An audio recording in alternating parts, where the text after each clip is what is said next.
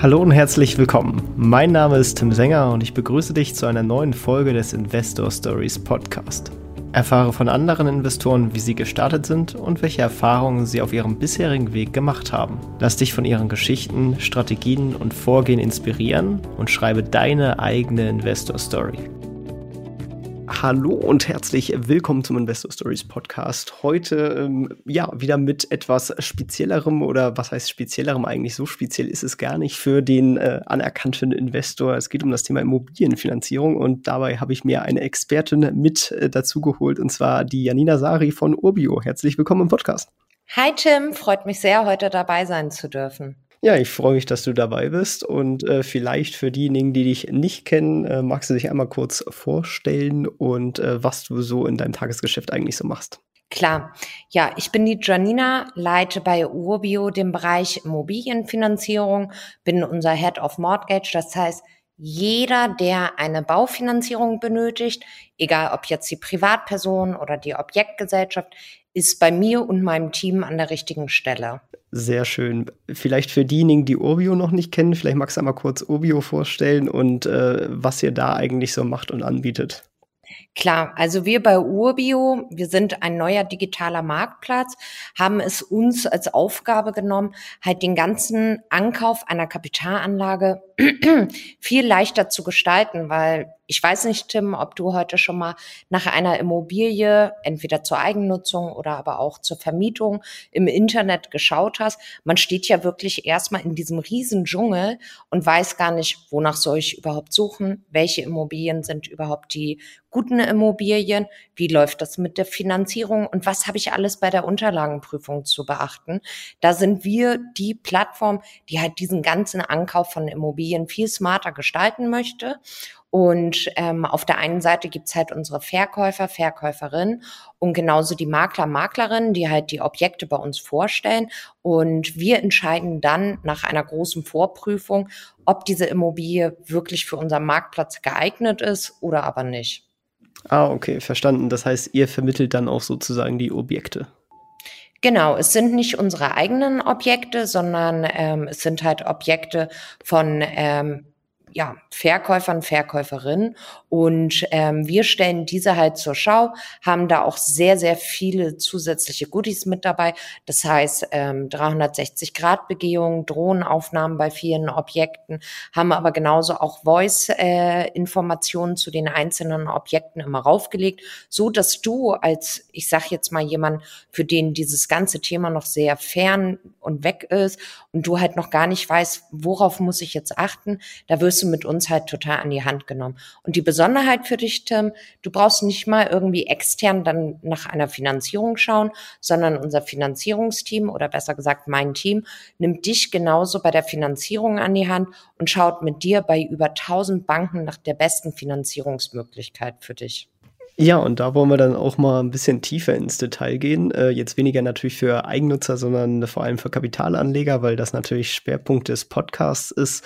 Ähm, wenn ich jetzt ein Objekt habe und ich möchte das irgendwie finanzieren, das rechnet sich eigentlich auf dem Papier ganz gut, äh, hat irgendwie eine, eine nette Mietrendite von aufwärts fünf Prozent, was ja eigentlich auch schon wenig ist, ähm, aber geht so in die richtige Richtung äh, und jetzt möchte ich das Ganze natürlich auch finanzieren. Äh, wie geht man da im ersten Schritt dran ran? Ja, also die erste Frage ist natürlich, welches Ziel verfolgst du überhaupt, Tim? Möchtest du, dass die Immobilie, ich sag mal, Cashflow neutral läuft, also dass die Mieteinnahmen halt wirklich die nicht umlagefähigen Kosten bei der Immobilie tragen und ebenso die gesamte Darlehensrate? Oder bist du jemand, der zum Beispiel auch noch monatlich sagt, Mensch, ich habe ein Sparpotenzial von zum Beispiel 500 Euro, das möchte ich monatlich mit aufbringen, weil so finden wir dann auch gemeinsam wirklich die richtige Finanzierung.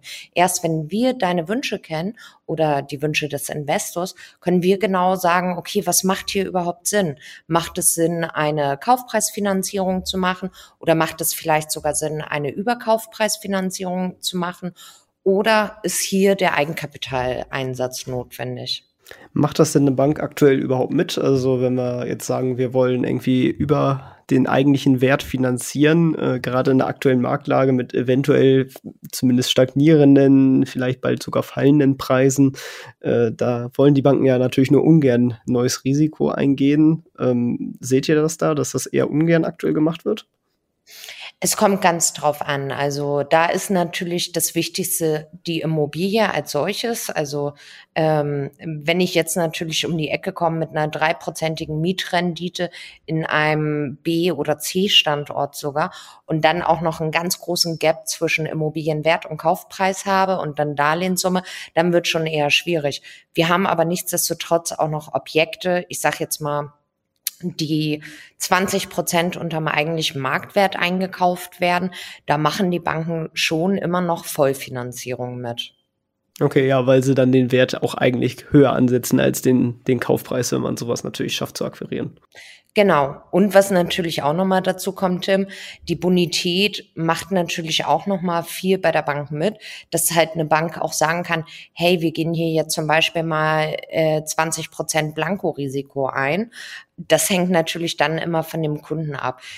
Ich würde immer sagen, es hängt wirklich zum größten Teil von der Immobilie ab. Also was bringe ich für ein Asset mit, um dann wirklich zu schauen, wie kann man die Finanzierung aufbauen. Aber klar, heute würde ich auch sagen, ähm, wo kann man sein Geld gerade noch sehr, sehr gut anlegen? Und du hast gerade gesagt, ja, vielleicht sogar zurückgehende Preise.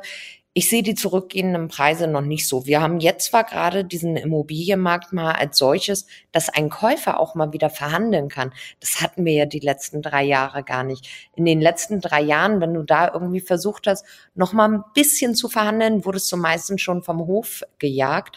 Das ist heute nicht mehr der Fall und man macht wirklich noch gute Deals und auch die Finanzierungskondition, da kann ich sagen, viele haben gesagt, ah ja, wir werden spätestens Ende des Jahres bei fünf Prozent, bei sieben Prozent, vielleicht sogar noch höher liegen.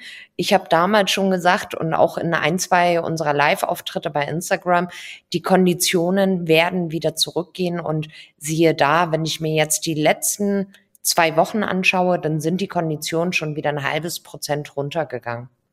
Ja, das macht dann natürlich auch schon einen ordentlichen Unterschied auf eine, eine Darlehenssumme aus. Ähm, Du hast eben das äh, Stichwort Bonität gesagt. Äh, da spielt natürlich die Schufa eine ganz große Rolle, aber die Banken haben natürlich auch eigene Faktoren, die sich angucken. Was, was sind da so Sachen, auf die ich achten sollte, wenn ich äh, mich möglichst gut für eine Bank oder für eine Finanzierung präsentieren möchte?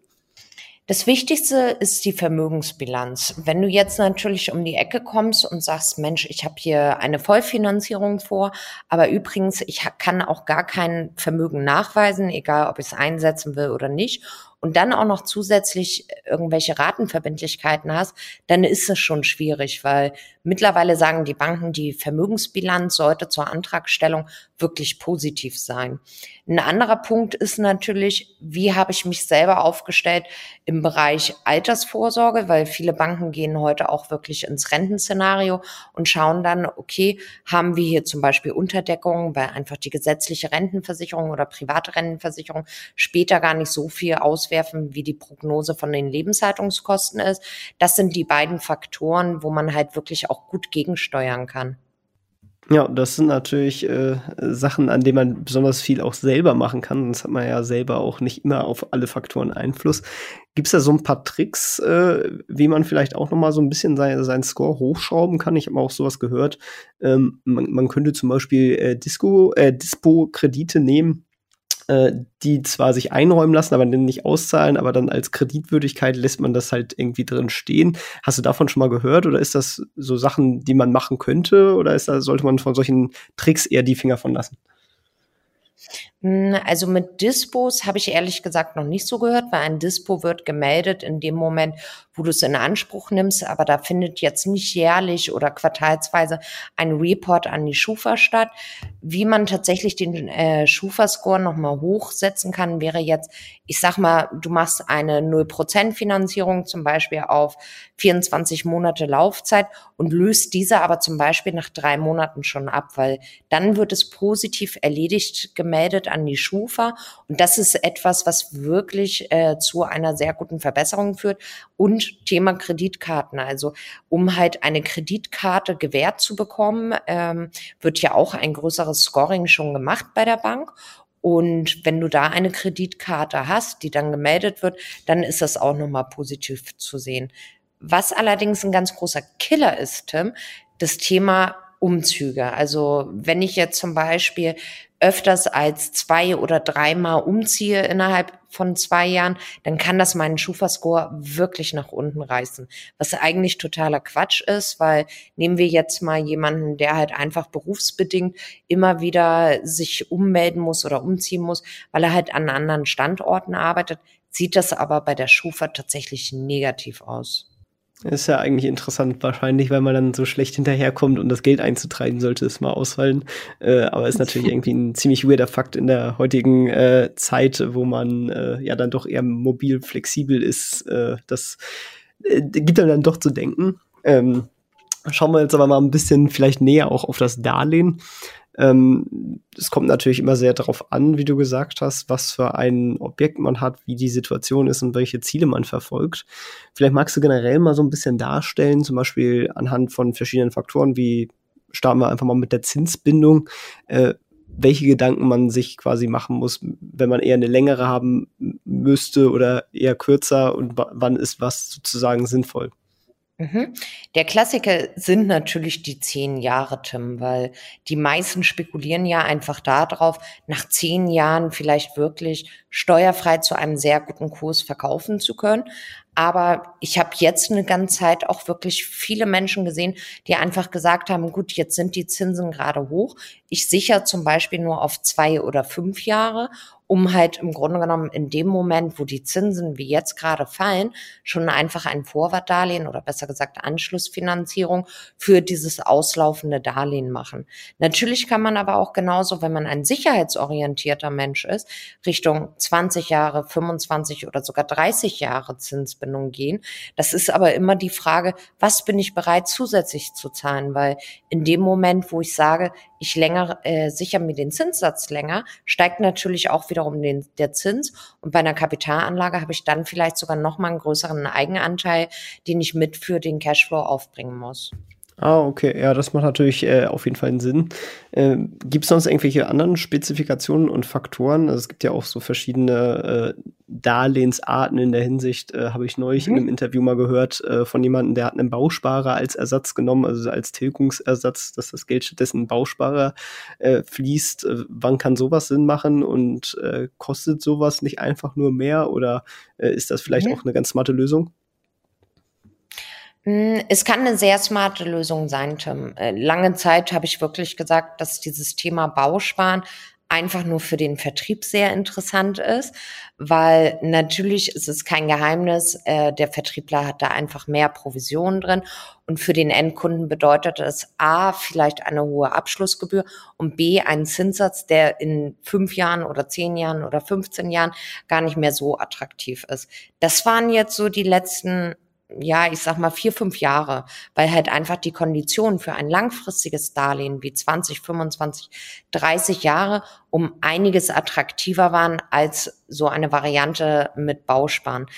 Ich würde immer ganz genau Zins und Tilgung ganz nebeneinander legen, also wirklich den Vergleich starten mit einem Tilgungsplan, um einfach zu schauen, welche Kosten hatte ich überhaupt bei welchem Angebot, weil ich sag mal, man hat nicht so die hohe Flexibilität bei so einem Bauspardarlehen, auch mal was an der Tilgung zu verändern, weil ich nehme jetzt mal den Klassiker, Tim, mal ganz kurz weg von der Kapitalanlage und vielleicht zu jemandem, der ein eigenes Heim finanziert du möchtest ja auch irgendwie mal dein Darlehen deinen Lebensumständen anpassen. Das heißt, eine Tilgung nach oben oder auch nach unten zu setzen.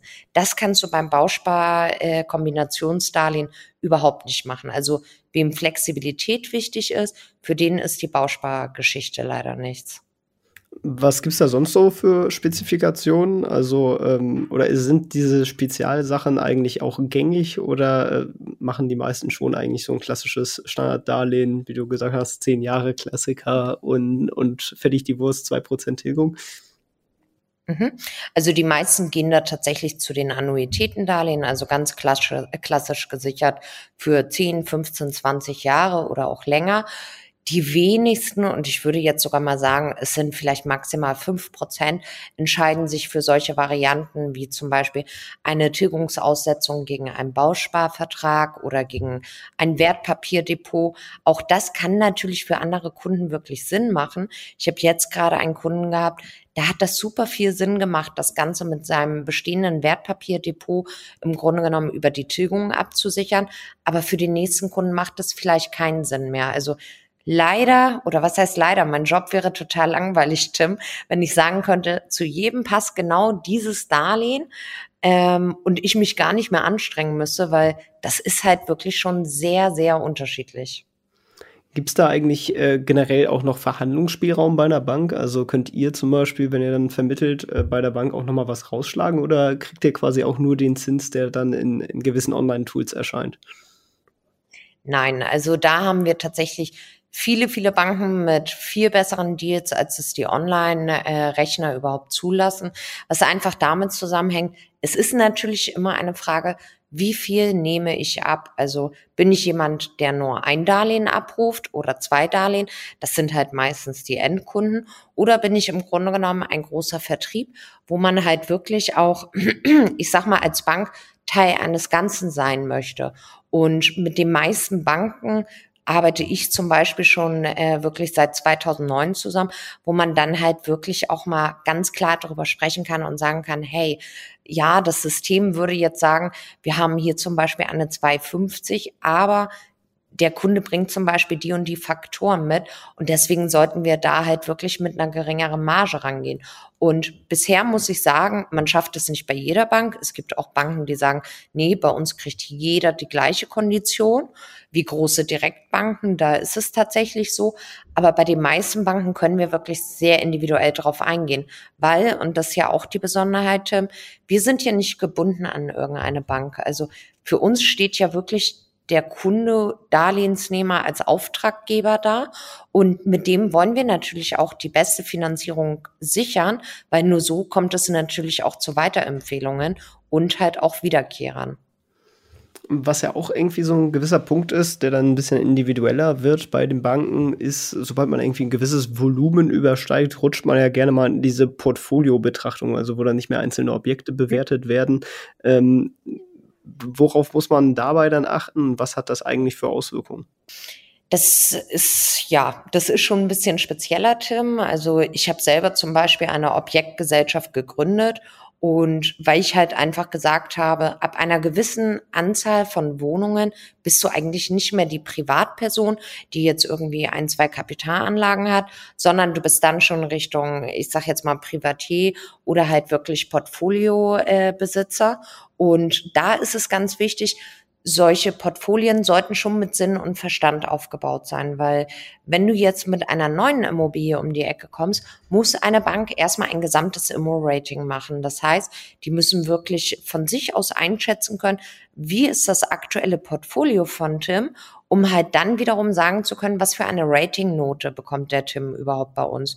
Daher ist es da ganz wichtig, entweder, wenn ich jetzt zum Beispiel sage, ich mache das Ganze schon wirklich im größeren Stil und ähm, gründe Objektgesellschaften, dann würde ich halt immer schauen, dass es im Grunde genommen einmal nach der Regionalität äh, aufgeteilt ist. Also dass ich jetzt nicht unbedingt eine Immobilien in Bayern gleichzeitig mit einer Immobilie in Schleswig-Holstein in einer Gesellschaft habe und ebenso natürlich nach den Assetklassen. Habe ich gewerbliche Immobilien oder sind es wohnwirtschaftliche Immobilien? Und danach sollte man das Ganze am besten einigermaßen gut aufteilen. Gesellschaften ist ja auch ein gutes Thema. Es gibt ja auch diese schöne vermögensverwaltende GmbH, ähm, wodurch man ja auch mhm. noch mal ein bisschen Steuern sparen kann, wenn man darüber einfach nur vermietet. Ähm, wie schaut das eigentlich aus, wenn ich als Unternehmen eine Immobilienfinanzierung dann äh, akquirieren möchte im Vergleich zu einem privaten? Was sind da vielleicht die Unterschiede? Was sind da die Hindernisse und was sind vielleicht auch Vorteile? Bei einer Objektgesellschaft ist immer das Wichtigste, da wird jetzt nicht maschinell eine Kondition gemacht, sondern man wird halt das Ganze wirklich sehr individuell sich anschauen. Das heißt, einmal die Immobilie als solches, aber auch die Gesellschaft. Ganz wichtig ist hier, und das ist meistens der Vorteil, wenn halt wirklich alles sehr, sehr stimmig ist und sehr gut passt, dann ist das Ganze halt als Non-Recourse. Das heißt, projektbezogen und nicht irgendwie noch bonitätsbezogen von dir als Privatperson, sondern Darlehensnehmer und Sicherheitengeber ist dann die Gesellschaft als solches ich sag mal, gerade wenn ich mich zum Beispiel irgendwann mal mit einem Objektverkauf entscheide, äh, zu einem Objektverkauf entscheide, kann ich das Ganze auch als Share Deal im Grunde genommen veräußern. Das heißt, ich verkaufe dann einfach die Gesellschaft mit allen Objekten, die da sind, an einen anderen Investor. Hat natürlich auch seine Vorteile, weil äh, dann muss man äh, ja nicht mit jedem einzelnen Objekt zum äh, Notar rennen, hat natürlich auch steuerliche Implikationen, zu denen man sich auf jeden Fall äh, ordentlich beraten lassen sollte. Ähm, vielleicht jetzt noch mal ein bisschen generell gefragt, äh, was sind denn generell so Punkte, die du empfehlen würdest, so Tipps, Tricks, Sachen, die man sich anschauen sollte bei einer Immobilienfinanzierung, äh, auf die man vielleicht nicht von Anfang an kommt? Also ich sag mal, das Wichtigste ist, wenn wir jetzt mal bei den Objektgesellschaften bleiben, du solltest halt wirklich in einer sehr guten Aufbereitung der Unterlagen sein. Wenn du solche Banken ansprichst, um da wirklich äh, Finanzierungsangebote zu erhalten, dann sollten die Unterlagen halt wirklich tiptop sein. Das heißt, wir sollten eine Bestandspräsentation haben, wir sollten genauso eine Unternehmenspräsentation haben, weil erst dann kann man die Banken halt wirklich auf Augenhöhe ansprechen. Am Ende des Tages hat natürlich das ganze Thema Baufinanzierung, die Konditionen etc. auch immer was mit dem Bauchgefühl eines Bankers zu tun. Und bei dem Banker sitzt man ja jetzt nicht für jedes Projekt irgendwie am Tisch, sondern gerade heutzutage läuft halt sehr viel digital. Worauf ich dann natürlich beim Angebot als solches zu achten habe, ist das Thema, was für Sicherheiten möchte die Bank überhaupt von mir haben? Gibt es zum Beispiel irgendwelche, ähm, ich sage jetzt mal Quersicherheiten wie Grundschulden auf anderen Objekten. Das macht mich beim Verkauf wieder, ja, raubt mir eigentlich alles an Flexibilität. Gibt es zum Beispiel irgendwelche Bearbeitungsgebühren? Wie sieht das hier aus mit der Zusagezeit? Weil das Thema Bearbeitungszeit ist heute natürlich auch sehr oft ein Killer, weil es gibt einige Institute in Deutschland, die haben zurzeit Bearbeitungszeiten von zwölf Wochen aufwärts. Und das sind alles Punkte, wo ich ganz genau im Vorwege drauf schauen sollte. Bei uns ist natürlich der Vorteil, mein Team betreut ja nicht nur die Privatkunden als solches, sondern auch die Objektgesellschaften. Wir haben da wirklich mit den meisten, ich sage jetzt mal Volksbanken, Sparkassen, großen Direktbanken ähm, sehr, sehr gute Kooperationen, um da auch genauso für eine Objektgesellschaft die besten Finanzierungsmöglichkeiten zu bekommen. Ja, da äh, fällt mir auch gerade ein weiterer Punkt ein in, in zum Thema Sicherheiten. Ähm, und zwar, was auch immer relativ viele interessiert, äh, was auch, schon mal öfters im, im Podcast aufkam, ist das Thema Eigenkapitalersatz durch zusätzliche Sicherheiten ähm, in Form von zum Beispiel Aktien und anderen Wertpapiere. Ähm, ist ja auch ein bisschen spezielle, nicht jede Bank macht da mit. Äh, was sind da vielleicht deine Erfahrungen und wie kann man sowas hinkriegen, dass eine Bank sowas annimmt? Mm, ein bestehendes Wertpapierdepot von einer Fremdbank abzutreten, ist für die meisten Banken gar nicht so, viel, so interessant, weil das bringt schon sehr viel Verwaltungsaufwand mit sich mit. Was aber wiederum bei einigen Banken sehr interessant ist, ist zum Beispiel, wenn du sagst, Mensch, ich würde ein neues Wertpapierdepot eröffnen. Zum Beispiel, ich sage jetzt mal, die Sparkassen arbeiten da sehr viel mit DEKRA zusammen und sagen an der Stelle, Mensch, äh, da können wir dann auch nochmal über die Konditionen sprechen. Und sowas als Sicherheit bringt natürlich sehr viel bei den Banken. Der Klassiker ist da heute allerdings, Tim, wenn ich der Bank jetzt zum Beispiel die Grundschuld auf einem anderen Objekt mit anbiete. Das ist das, wo die meisten Kunden halt sagen, Mensch, meine Eltern haben da zum Beispiel noch eine Immobilie oder ich habe selber noch eine Immobilie, wo zum Beispiel freie Grundschulden über Summe XY verfügbar sind. Ja, deswegen sollte man sowas ja auch als Kapitalanleger eigentlich am besten immer eingetragen lassen, äh, auch wenn es schon weggetilgt ist oder nicht austragen lassen. Denn wenn man öfters mit der Bank zusammenarbeitet, gibt einem das ja die Chance, dass man dann auch nochmal auf diese Kapazität zurückgreifen kann, ohne dass man neu zum Notar rennen muss und sich wieder was eintragen lassen muss. Definitiv. Und äh, ich sag mal, der Vorteil ist, ich muss es nicht nur bei der Bank machen, der heute die Grundschuld gehört, sondern das Thema Grundschuldabtretungen läuft ja sehr, sehr simpel unter den Notaren der Banken. Also das heißt, selbst bei einer Grundschuldabtretung von Bank 1 zu Bank 2 muss ich nicht nochmal zum Notar, sondern das machen die Banknotare untereinander. Also meine Oma hat immer gesagt, Grundschulden löscht man nicht, man behält sie. Und in dem Moment, wo du natürlich die Löschungsbewilligung hast oder die Bestätigung hast, dass alles zurückgezahlt ist, bist du ja so gesehen der Eigentümer dieser Grundschuld, Tim. Ja, also da, scheint deine Oma ja ziemlich smart gewesen zu sein. ähm. Das ist natürlich eine gute Sache. Ähm, ja, was gibt's denn sonst noch so für, für Punkte, äh, die wir bislang nicht äh, behandelt haben, die du aber als wichtig erachtest? Das Wichtigste ist, frühzeitig schon mit der Finanzierung ins Gespräch zu gehen und zwar am besten, bevor das Objekt da ist. Weil je besser du schon im Vorwege vorbereitet bist, umso eher ist auch die Wahrscheinlichkeit gegeben, dass du eine Finanzierungsbestätigung zum Beispiel bekommst. Weil heute ist es tatsächlich so, derjenige gewinnt, der als erstes irgendwie was präsentieren kann. Und wenn ich erst nach einer Immobilie schaue und dann erst den Schritt Richtung Finanzierung mache, dann kann es schon sein, dass ein anderer Interessent, der vielleicht eine Finanzierungsbestätigung von vielleicht sogar uns vorliegen hat, um einiges schneller ist. Daher würde ich immer empfehlen, sobald ich selber merke, das Thema Immobilie und Finanzierung wird für mich interessant, würde ich schon direkt einen Termin buchen. Also da würde ich wirklich früh aktiv werden.